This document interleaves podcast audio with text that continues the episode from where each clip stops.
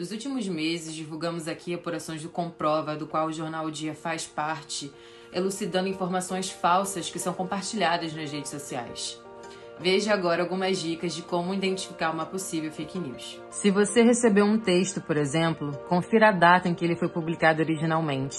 Seja por engano ou por estratégia, não é incomum circular pelas redes sociais e por aplicativos de mensagens links antigos e, portanto, fora de contexto. Além da autoria, é importante identificar o veículo em que o texto foi publicado. Pensar nisso pode ser útil quando você se depara com textos sem assinatura. Aqui vale o alerta para textos em redes sociais e aplicativos de mensagens. Os textos podem ser escritos por qualquer um, inclusive com assinaturas falsas e com intenções pouco claras. No caso de imagens, foque nos detalhes. Existem diferenças muito gritantes de iluminação?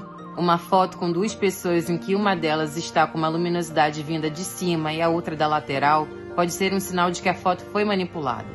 Também observe placas, prédios, monumentos geológicos ou lagos, mares e rios, que podem indicar a localização da imagem verificada. Outros tipos de fake news são propagandas por meio de vídeos, áudios e gráficos.